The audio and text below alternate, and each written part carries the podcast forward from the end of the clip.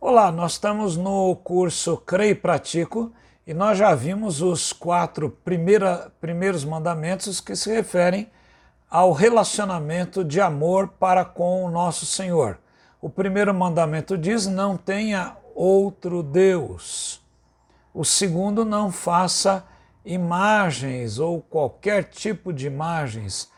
Não tome o nome do Senhor teu Deus em vão, é o terceiro mandamento. E o quarto, guarde o dia do Senhor. O quinto mandamento que nós vamos estudar hoje, ele inicia a segunda tábua dos dez mandamentos e se referem ao relacionamento de amor para com todas as pessoas.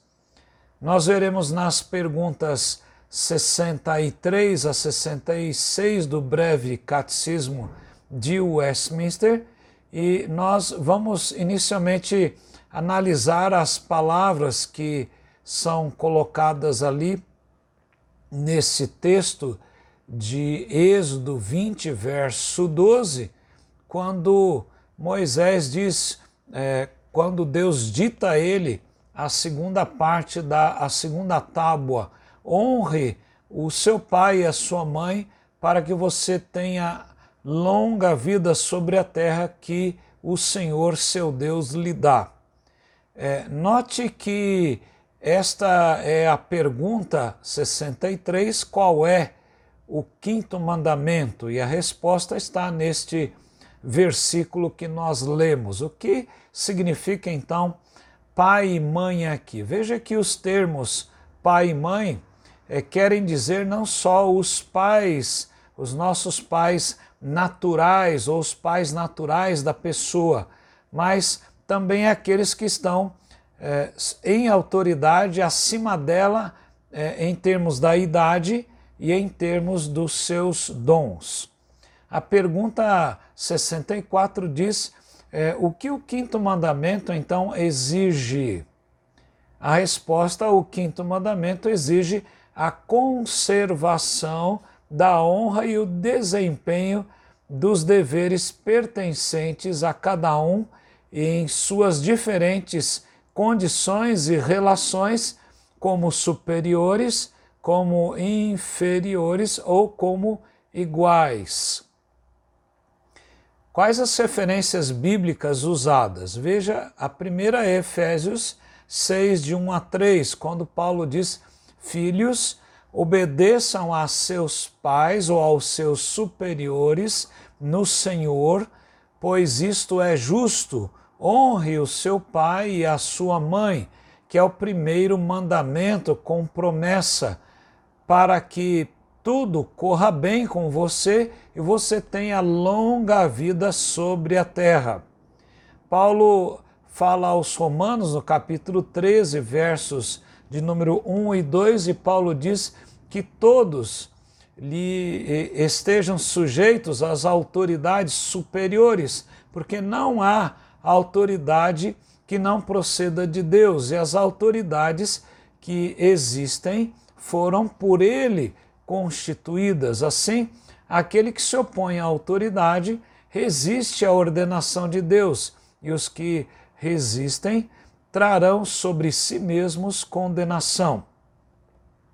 Em Romanos 12, 10, Paulo também diz: amem uns aos outros com amor fraternal.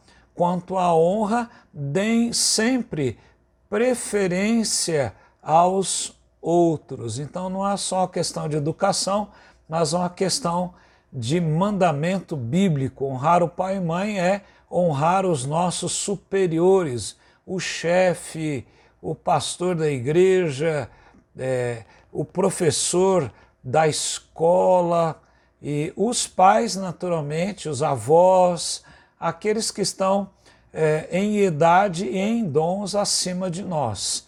Então veja é, é, agora o que esse mandamento proíbe. A pergunta 65. O quinto mandamento proíbe que negligenciemos ou façamos alguma coisa contra a honra e o dever que pertencem a cada um em suas diferentes condições e relações. Romanos 13, 7 e 8, Paulo diz: Paguem a todos o que lhes é devido. A quem tributo, tributo, a quem imposto, imposto, e a quem respeito, respeito, e a quem honra, honra. Olha aí. Não fiquem devendo nada a ninguém exceto o amor de uns para com os outros, pois quem ama o próximo tem cumprido a lei. Então veja que é, esse é o, essas são as referências que estão é, então aqui. A pergunta é, 66 traz então a, a razão anexa, né? É, o que é que é, é, redunda em eu obedecer aos superiores ou aos pais e mães, ou então aqueles que estão em idade ou em dons, em dons acima de nós. Então veja, a razão anexa ao quinto mandamento é uma promessa de longa vida e prosperidade, quanto sirva para a glória de Deus e o bem do homem, a todos aqueles que guardam o mandamento. Então veja que a razão anexa mostra que Deus será glorificado, a minha, minha vida será é, edificada, será abençoada se eu é, sigo este quinto mandamento. Qual a referência bíblica usada aqui? É o texto de Efésios 6, 2 e 3.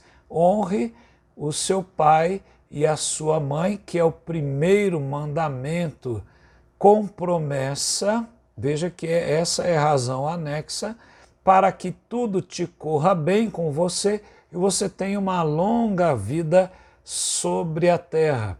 Que Deus nos livre de nós nos tornarmos rebeldes contra aqueles que Deus tem colocado é, como nossos superiores, a quem deveríamos dar honra, deveríamos glorificar o nosso Deus honrando estas pessoas. Não é só você dizer bem daquelas pessoas, mas você obedecer, mas você então estar amando aquela pessoa, mesmo que ela seja uma pessoa bem idosa, já não esteja podendo fazer as suas coisas, e você honra ajudando, por exemplo, estas pessoas. Você honra é, ajudando esta pessoa, fazendo bem a ela, a pessoa que também te fez muito bem.